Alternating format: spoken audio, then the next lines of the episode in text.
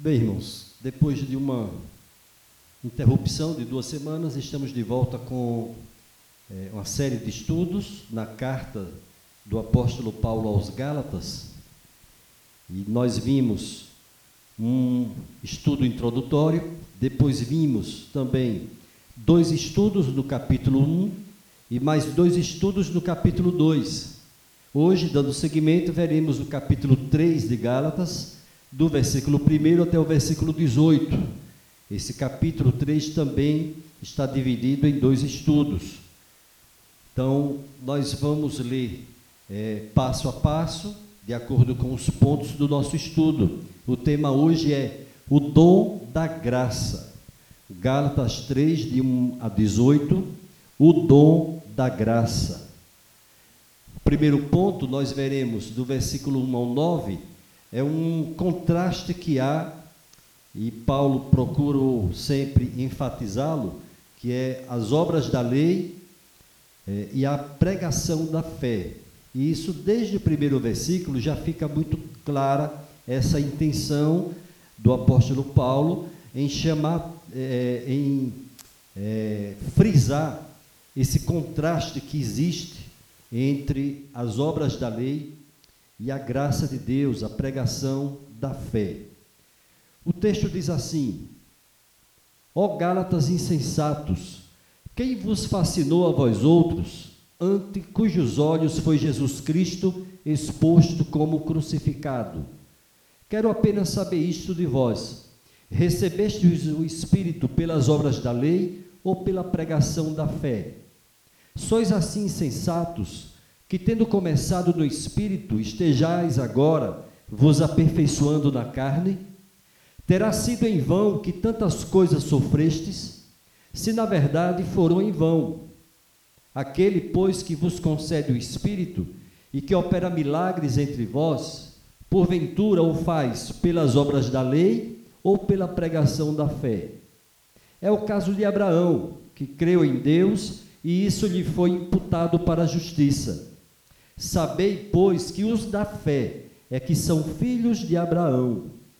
Ora, tendo a Escritura previsto que Deus justificaria pela fé os gentios, pré-anunciou o Evangelho a Abraão: Em ti serão abençoados todos os povos.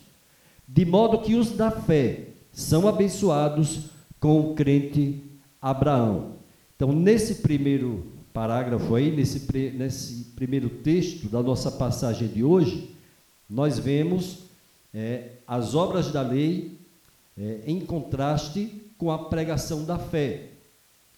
O apóstolo Paulo usa esse argumento para defender é, a justificação pela fé somente.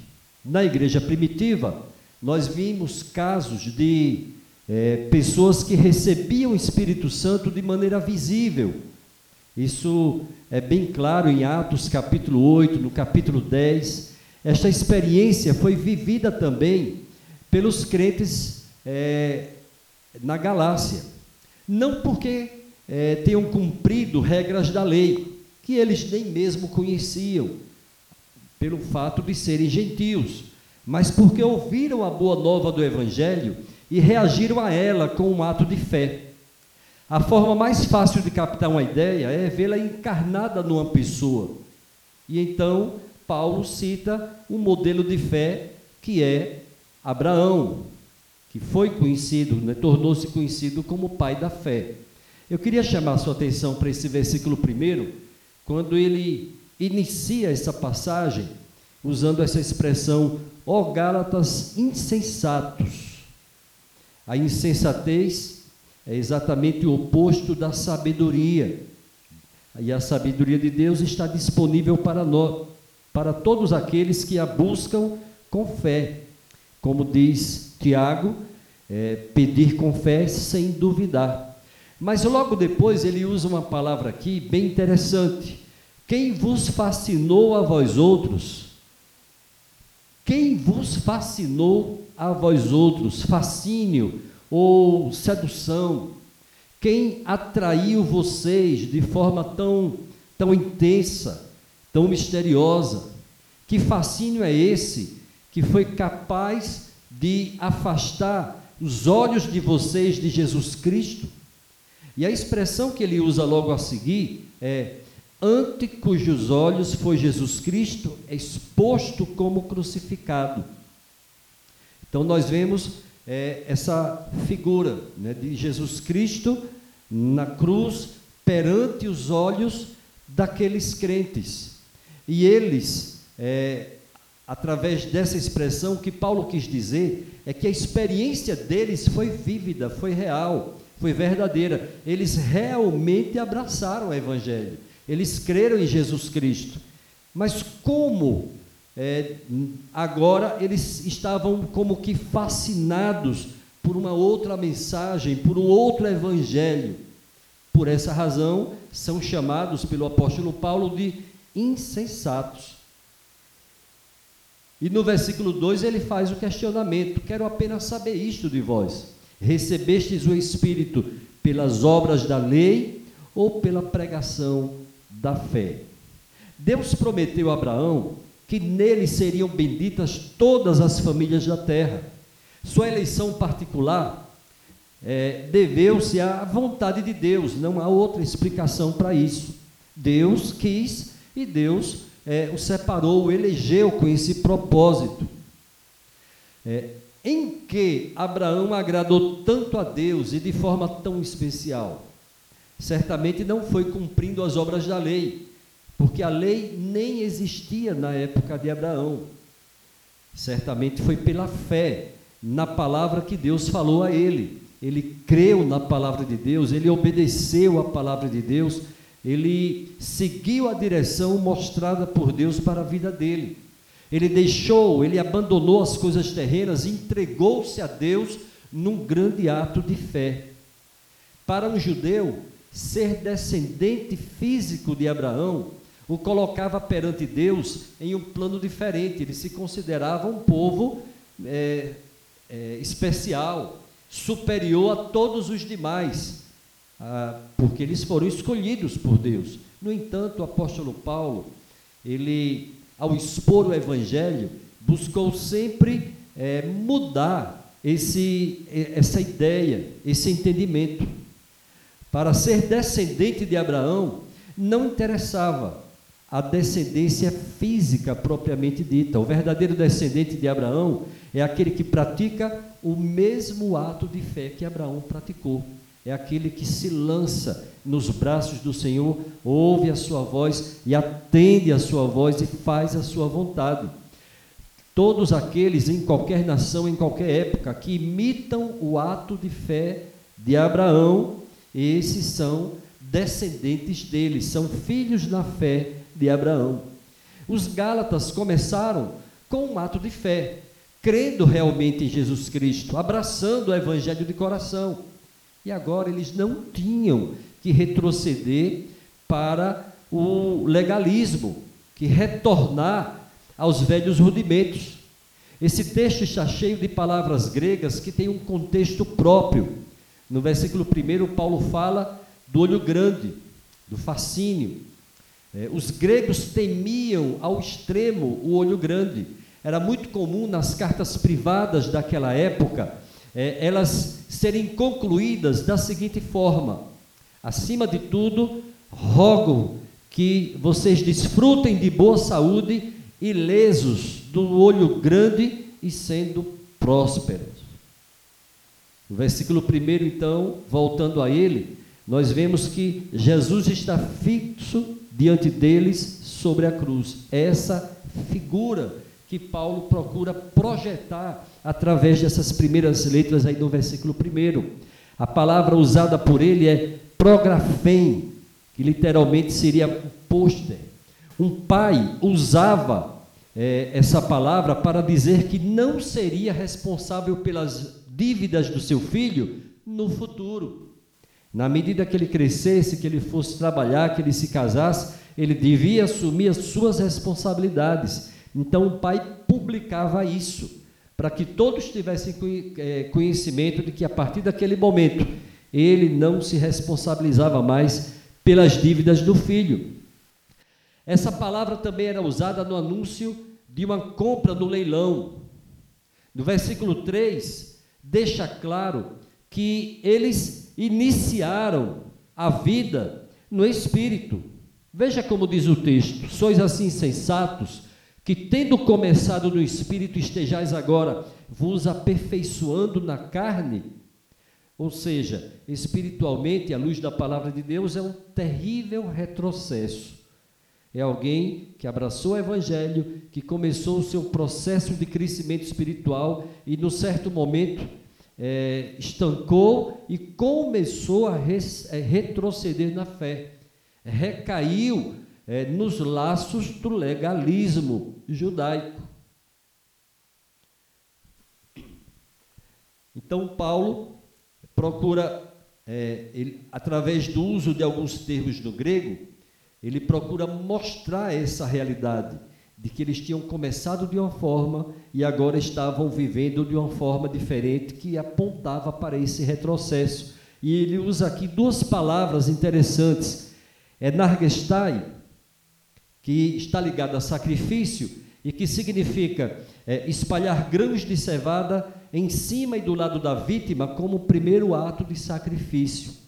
Nós vemos isso nos filmes, quando alguém morria e grãos eram colocados né, sobre os olhos, do lado do corpo, ou mesmo é, no, numa oferta de um sacrifício de animais, grãos sendo colocados, especialmente grãos de cevada, sendo usados no início desse ritual de sacrifício. Mas havia uma outra palavra também aí, que é epitelestai, que se refere ao ato final do ritual de cada sacrifício. O que é que Paulo procura mostrar usando essas palavras aqui? Ele procura mostrar que a vida cristã é, na verdade, um sacrifício diário que nós oferecemos a Deus de forma racional, de forma intencional. Nós consagramos e a cada dia reconsagramos a nossa vida no altar de Deus. O versículo 5 diz: Aquele, pois, que vos concede o Espírito e que opera milagres entre vós, porventura. E aí vemos a repetição né, da ênfase dessa passagem. Porventura o faz pelas obras da lei ou pela pregação da fé. E aí eu destaco aqui a palavra conceder ou dar. Fala de uma concessão generosa. Aquele que vos concede o Espírito. Nós lembramos das palavras de Jesus quando, quando ele disse qual é o o, o, filho que pede ao pai né, um, algo bom, né, que pede o Espírito Santo, ele fala de pão, ele fala de ovo, mas depois ele fala no Evangelho de Lucas, é, nesse texto, ele fala assim: que pede o Espírito Santo e ele vai dar algo ruim. Ele coloca o Espírito Santo, o próprio Jesus colocou assim, por último, como sendo numa escala ascendente em termos de importância de tudo que alguém pode buscar em Deus, o Espírito Santo é a preciosidade maior. E aí nós vemos aqui o apóstolo Paulo dizendo: Aquele, pois, que vos concede o Espírito e que opera milagres entre vós, que é algo que tanto seduzia os judeus, se os gregos eram muito mais atraídos pelo conhecimento, intelectual, os judeus eram muito atraídos pelos milagres. Não é à toa que Paulo usa também essa palavra aqui. Aquele, pois, que vos concede o Espírito e que opera milagres entre vós. Porventura o faz pelas obras da lei ou pela pregação da fé. Então, essa palavra conceder, no grego, é, tem um significado muito interessante, ela é coregia, a raiz no termo grego. E na Grécia Antiga, nós vemos três significados dessa, é, três usos feitos dessa palavra. O primeiro, é, nos dramas gregos, era muito comum usarem coros. Né? Os dramaturgos como Eurípides e Sófocles eles apresentavam suas obras nos grandes festivais. E, claro, tinham esses coros que eles usavam. E equipar um coro era muito custoso. Os cidadãos faziam doações para ajudar nessas apresentações. E a palavra aí usada para é, conceder significa é, fazer uma doação, uma doação generosa, algo que é de grande valor, muito precioso. O segundo uso da palavra coregia é que em épocas de guerras, os cidadãos patriotas faziam doações ao Estado. Imagine num país, um país em guerra, e é, cidadãos se mobilizarem para comprar armas, comprar munição e para fazer doações ao Estado para bancar essa guerra. É, é claro que a, as contribuições acontecem, mas não na forma de doações, e sim de impostos. E o imposto, o nome já está dizendo, é, ele é imposto, é uma imposição, ele é um tributo que é pago para poder financiar aquela guerra. Nesse caso aqui, não. Coregia significa que havia desprendimento, havia voluntariedade. É disso que a palavra fala. Um terceiro significado é que no grego dos papiros a palavra era muito comum nos contratos matrimoniais para indicar o sustento que o marido, movido por amor, oferecia à sua esposa. O termo indica então essa bondade, essa generosidade de Deus que nasce do seu amor pelo cristão, pelo seu filho, pelo crente em Jesus Cristo. Então, é por isso que essa palavra é usada aí pelo apóstolo Paulo. Veja que no contexto grego, do mundo grego, onde estava é, a Galácia, não estava propriamente na Grécia, mas era, ela foi também alvo da colonização de Alexandre o Grande, então a cultura grega predominava ali. Usar essa palavra é, para pessoas que moravam ali era de grande significado, facilitava ao máximo o entendimento. Aquele, pois, que vos concede graciosamente, bondosamente, generosamente o Espírito e que opera generosamente milagres entre vós. Esse é o sentido, então, aí dessa passagem. Então, nesses versículos 1 a 9, logo depois ele vai usar aí o caso de Abraão, enfatizando no versículo 9, né, que de modo que os da fé são abençoados com o crente Abraão. O propósito dele é mostrar esse contraste entre a lei e a fé, as obras da lei, a pregação da fé. Por essa razão, no versículo 6 e no versículo 9, nós vemos essa expressão aí, os da fé, referindo-se àqueles que creem na palavra de Deus e que abraçaram o evangelho pela pregação da fé e não pelas obras da lei. É, contemplaram e creram nos milagres que aconteceram entre eles pela pregação da fé e não pelas obras da lei. Receberam generosamente o Espírito Santo de Deus em seus corações pela pregação da fé não pelas obras da lei. Essa primeira parte aí, será que ficou bem clara para a gente? Esse contraste que o apóstolo Paulo procurou mostrar. Alguém quer fazer algum comentário aí por enquanto? Tranquilo? Então vamos seguir a imagem na frente um pouco. A segunda parte da nossa passagem, dos versículos 10 a 14, é, Paulo enfatiza a maldição da lei. Não que a lei propriamente seja maldita, Deus deu a lei. E em outras passagens, o próprio Paulo argumenta que a lei é boa, que o mandamento é santo, é puro. É, não se trata disso. Mas é, vamos ver aí o contexto no qual ele fala a respeito da maldição da lei. Versículos 10 a 14. Todos quantos, pois, são das obras da lei, estão debaixo da, de maldição, porque está escrito: Maldito todo aquele que não permanece em todas as coisas escritas no livro da lei para praticá-las. E é evidente que pela lei ninguém é justificado diante de Deus, porque o justo viverá pela fé. Ora, a lei não procede de fé, mas Aquele que observar os seus preceitos, por eles viverá. Cristo nos resgatou da maldição da lei, fazendo-se ele próprio maldição em nosso lugar, porque está escrito: Maldito todo aquele que for pendurado em madeiro, para que a bênção de Abraão chegasse aos gentios em Jesus Cristo, a fim de que recebêssemos pela fé o Espírito prometido. Novamente, Paulo confronta os seus oponentes. O argumento dele basicamente é: suponhamos que vocês tentem ganhar o favor de Deus ou a sua aprovação mediante a aceitação da lei e sua obediência, e que assim vocês tentem entrar em uma boa relação com Deus. Qual seria a consequência lógica e irreversível? Primeiro, quem age assim ficará em pé ou cairá por sua própria decisão. Se escolher a lei, terá que viver pela lei.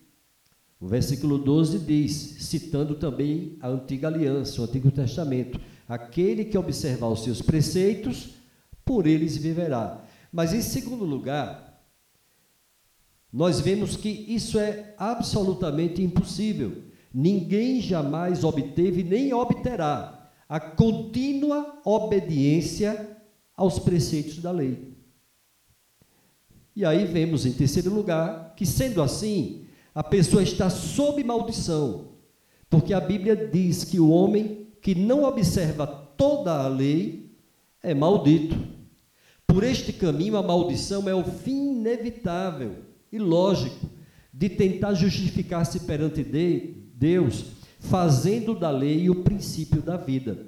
Então, aí nós já vemos mais claramente que a maldição da lei está na impossibilidade de alguém ser justificado diante de Deus e poder entrar num correto relacionamento com Deus através da guarda da lei. Ninguém nunca conseguiu, ninguém jamais conseguirá, exceto o homem perfeito, aquele que não foi gerado da semente do pecado, Jesus Cristo, o Santo de Deus. A Bíblia diz que o justo viverá por sua fé. Vemos aqui no versículo 11 de Gálatas 3, mas vemos esse mesmo texto, essa mesma expressão, também no livro de Abacuque, no Antigo Testamento, assim como é, na carta de Paulo aos Romanos e também na carta aos Hebreus.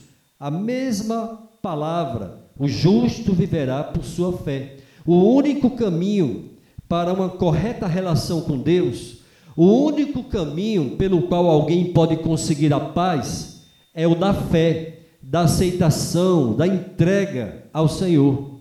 O princípio da lei e o princípio da fé são opostos entre si. É por isso que, se alguém quer guardar a lei, tem que viver pela lei. Se alguém quer guardar a fé em Cristo Jesus, vai viver pela fé. E por essa razão, nós temos chamado a atenção para grupos judaizantes modernos, dentre eles o Adventismo. Né? Eu citei recentemente também é, os é, judeus messiânicos, que tentam é, unir a guarda da lei e mais a vida pela fé. E aí nós vemos claramente, estudando a carta aos Gálatas, dessa impossibilidade, porque aquele que vive pela lei continua debaixo da maldição da lei devido à impossibilidade de cumprir todos os preceitos da lei. E como sabermos que tudo isto é realmente assim? O último fiador da verdade é Jesus Cristo.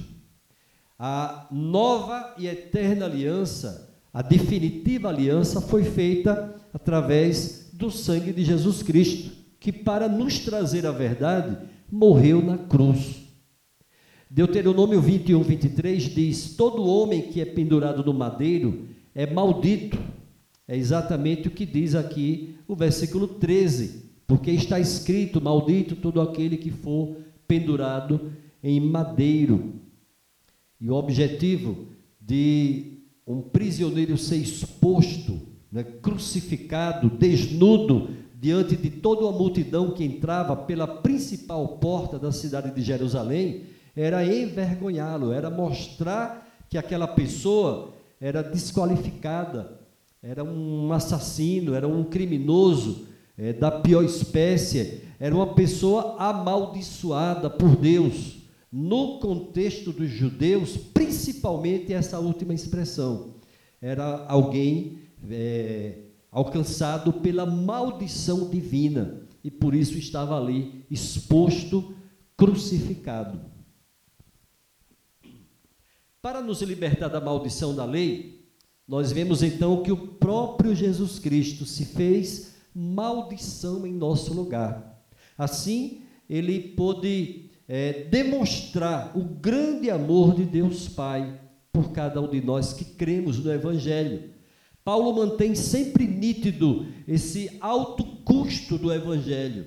Ele jamais esqueceu que a paz, a liberdade, a relação correta de justiça com Deus, que hoje nós podemos desfrutar, custaram a vida e a morte de Jesus. Como alguém poderia saber quem é o Deus de amor se Jesus Cristo não tivesse vindo ao mundo e morrido para demonstrar dessa maneira tão cabal, tão clara, que realmente Deus é puro amor. Então, de 10 a 14, o que ele procura mostrar é isso. Se na primeira parte ele demonstrou esse contraste entre as obras da lei e a pregação da fé, agora ele fala claramente sobre a maldição da lei. No próximo estudo, é, será visto no restante dessa, desse capítulo 3 de Gálatas, do versículo 19 até o versículo 29, qual é o propósito da lei, por que, que ela foi dada, então, por Deus. Isso mostrado assim claramente, versículo a versículo. E aqui, hoje, para nós concluirmos esse estudo, nós vamos ver do versículo 15 ao 18, que Deus providenciou uma aliança que é inalterável. E louvado seja Deus por isso. O apóstolo Paulo era um rabino. E, como tal, ele era perito nos métodos escolásticos das escolas rabínicas. Paulo tinha habilidade para usar métodos de argumentação a fim de mostrar a superioridade do caminho da graça sobre o caminho da lei. É por isso que ele inicia mostrando que o caminho da graça é mais antigo do que o caminho da lei. Abraão teve né, a sua aventura de fé e recebeu de Deus a promessa que veio depois do seu ato de fé. Então a sequência é: Deus fez uma promessa a ele, ele obedeceu a palavra de Deus né, e praticou esse ato de fé. Então, a base da aliança de Deus com Abraão é a sua fé. Vamos dar uma olhada aqui no texto, versículos 15 a 18.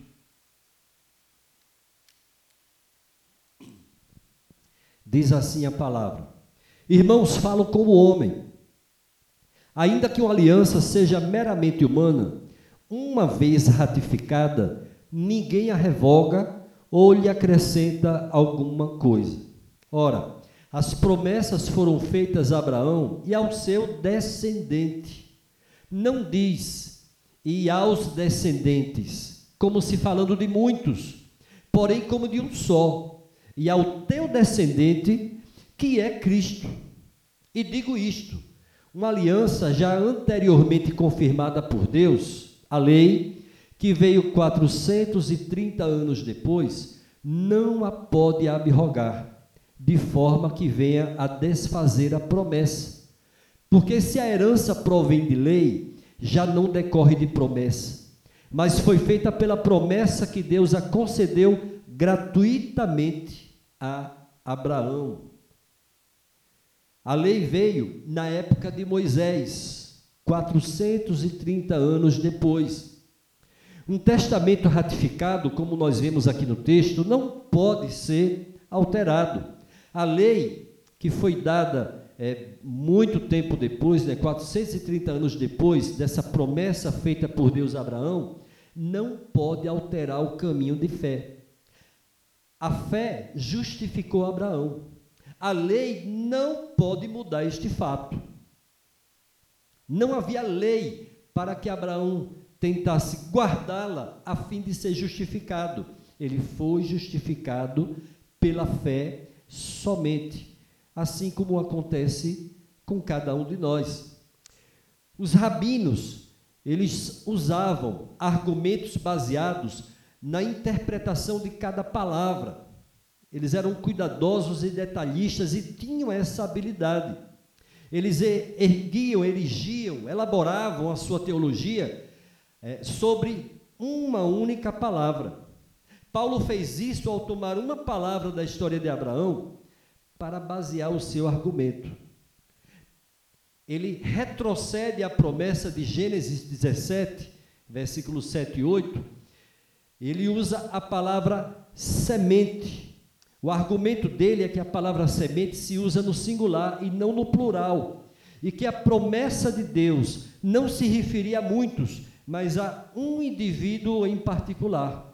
E a única pessoa em quem a aliança encontra sua consumação é em Jesus. Por isso que no versículo 16, ele diz assim: "E ao teu descendente, que é Cristo,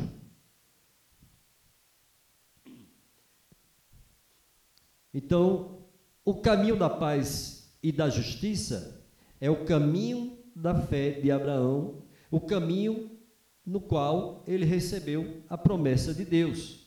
E isto mesmo deve ser repetido por todos aqueles que é, esperam em Deus a salvação, olhando para Jesus Cristo com uma fé perfeita.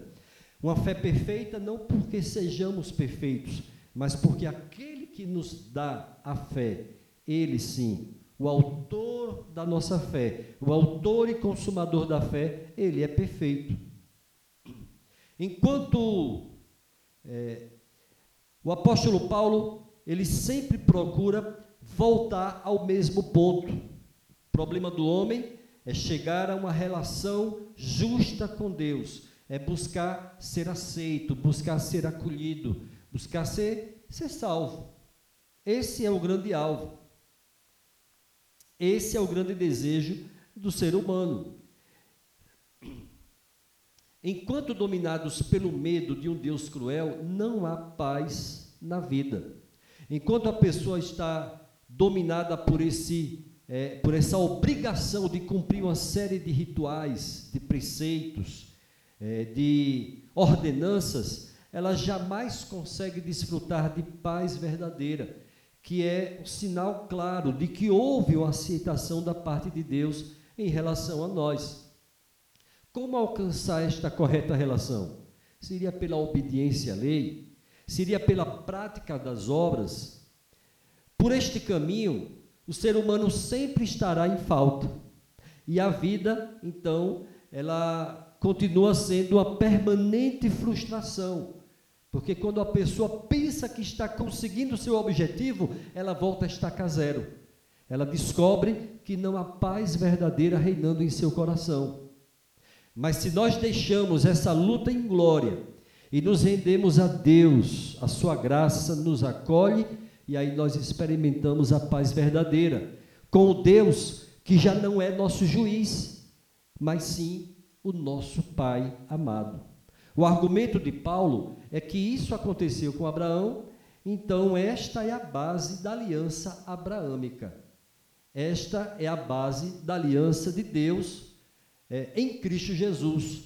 Ela não anula a aliança de Deus com Abraão. A base, o fundamento é exatamente o mesmo. Até porque o que Deus falou com Abraão é a respeito desse descendente. E o único descendente que se encaixa nessa descrição é Jesus Cristo, por quem nós temos livre acesso a Deus, o príncipe da paz, que nos proporciona então essa paz com Deus, fruto de, um, de uma relação correta, justa com Deus, pelos méritos de Jesus Cristo. E aí nós vemos nesse texto, Gálatas 3, de 1 a 18, primeiro, Paulo mostrando com clareza esse contraste entre as obras da lei e a pregação da fé, entre aqueles que são das obras, aqueles que são da fé. Depois nós vemos a maldição da lei, que é, é fruto dessa impossibilidade de agradar a Deus, de ser aceito por Deus, de ser justificado por Deus através das obras da lei. E finalmente essa aliança que é inalterável. Deus não anulou a aliança de Abraão. Nós, ainda que não sejamos é, judeus do ponto de vista físico, biológico, né, nós é, talvez até alguém seja, né, e a gente não saiba. Mas a verdade é que ninguém é salvo em Jesus Cristo simplesmente por ser descendente é, físico de um judeu. Nós somos descendência de Abraão pela fé. Louvado seja Deus por isso. Alguma pergunta, algum comentário? Ficou claro? Ou vamos esclarecer alguma coisa? mestre Arnaldo está aí à disposição. Tudo tranquilo? Então vamos orar e vamos agradecer a Deus por esse tempo de estudo da Sua palavra. Pai Santo, Deus de amor, mais uma vez te agradecemos, Senhor, por mais esse dia de vida, por tudo aquilo que nós fizemos nesse dia. E aquilo, ó Pai, que não te agradou, que o Senhor tenha misericórdia de nós, perdoa, ó Deus, os nossos pecados. Te agradecemos também por este momento tão precioso, ó Pai, de aprendizagem da tua palavra. Obrigado, Senhor, em nome de Jesus, por esses esclarecimentos. O Senhor coloque em nosso coração, que nós possamos realmente, ó Deus, cada vez mais aprender a tua palavra, estarmos firmados em Jesus Cristo, autor e consumador da nossa fé, é, conseguir, ó Pai, cada dia mais crescer na graça e no conhecimento do Senhor. Que o Senhor continue, ó Pai, também dando, ó Pai, a tua direção para o teu servo, esclarecimento, a unção do teu Santo Espírito, para que possa, ó Deus, nos ensinar também a tua palavra. Muito obrigado por todos que aqui estão, por aqueles também que não puderam vir, que o Senhor abençoe ricamente esta igreja, ó Pai, para que cresça na graça e na comunhão do Senhor. Tudo isso nós te agradecemos, em nome de Jesus. Amém, Senhor.